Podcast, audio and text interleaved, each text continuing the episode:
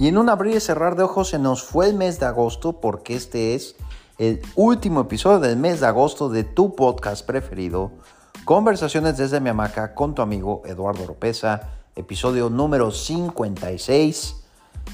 No sé en qué momento llegamos aquí, pero ya 56 episodios, que este episodio se va a llamar Ya veremos. Así se llama Ya veremos, ¿por qué? Ya lo verán, ¿verdad? Pero te quiero dar las gracias por darle clic a acompañarme. Espero ya estés siguiendo arroba desde mi hamaca en Instagram para contenido exclusivo que solo compartimos por ahí. No le demos mayor preámbulo, vámonos con el episodio de hoy. No sé por qué acabo de hablar como si fuera noticiero de 10 de la noche, pero vámonos con el episodio de hoy.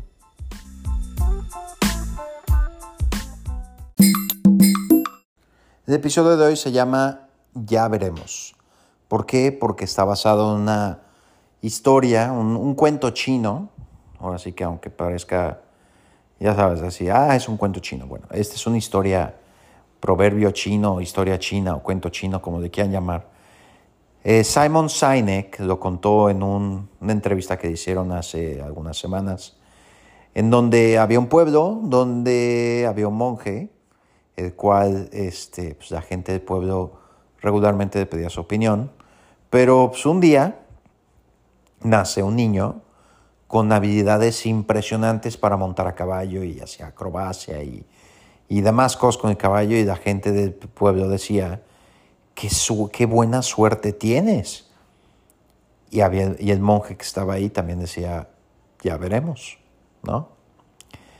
Y un buen día andando a caballo, cuando ya este niño ya era más grande, poco más grande, eh, se cae el caballo y se rompe la pierna. Y la gente del pueblo le dijo, qué mala suerte tienes. Y el monje dijo, ya veremos. Al día siguiente de que se había roto la pierna, llegó el ejército a reclutar a todos los jóvenes para ir a la guerra. A este niño no se lo llevaron porque tenía, tenía la pierna rota. Y la gente del pueblo le dijo, qué buena suerte tienes. Y el monje dijo, ya veremos. Entonces, lo que quiero transmitirte con esto es que muchas veces nos pasan cosas que pensamos que son buenas o malas, pero realmente no sabemos el impacto que van a tener en nuestras vidas. No sabemos si es algo que va a tener una buena o una mala consecuencia. No, realmente no lo sabemos. Hay unas frases que coloquialmente usamos eh, como todo pasa por algo, ¿no? O este, Dios tenía algún plan para ti, o ese tipo de frases que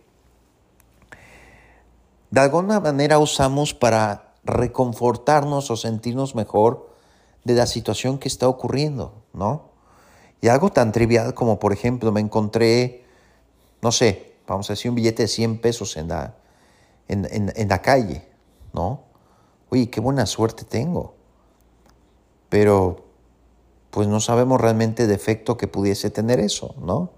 No sabemos, realmente no sabemos de cualquier cosa. O por ejemplo, estás manejando y se te poncha la llanta del carro y no puedes llegar a la cita que tenías que llegar. Y eso provocó en que no consiguieras el empleo o no consiguieras el trato o no consiguieras la venta o no consiguieras lo que sea. Llámalo como tú quieras. Pero si es una buena o mala situación, como dice el cuento, ya veremos. Ya veremos. En lo que tienes que confiar es que es en algo muy sencillo. Habrá cosas que puedas controlar y cosas que no. Y que tenemos que aprender a fluir con las cosas que no podemos controlar, porque realmente y últimamente lo único que podemos controlar es cómo respondemos ante los estímulos de la vida. ¿Cuál es nuestra actitud? ¿Cuál es nuestra postura? ¿Cómo es, cómo es que vamos a reaccionar? ¿Cuál va a ser la acción que vas a tomar? ¿No? Ante lo que sea que te pudiese pasar. Y aún así te vas a preguntar, ¿será bueno o malo? Ya veremos. ¿No? ¿Tú qué opinas?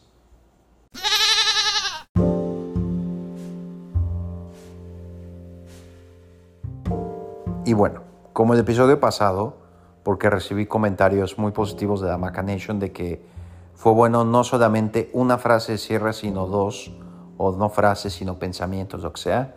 Entonces te traigo dos pensamientos para cerrar este episodio del día de hoy.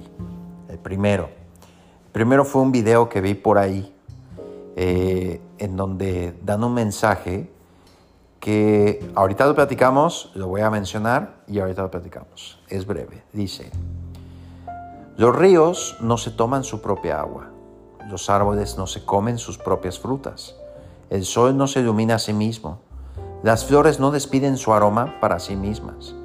Vivir para otro es una regla de la naturaleza. Estamos en este mundo para ayudar a los demás, por muy difícil que sea. La vida es buena cuando eres feliz, pero es mucho mejor cuando los demás son felices. Gracias a ti. No sé qué opinas al respecto. A mí, me gustó mucho, pero a la vez, siendo un poquito abogado de diablo, me puse a pensar. Si yo soy la gacela que está persiguiendo el león, pues yo no veo quién me esté ayudando para evitar que me coma el león, ¿verdad? Pero vaya, eso es regla de naturaleza.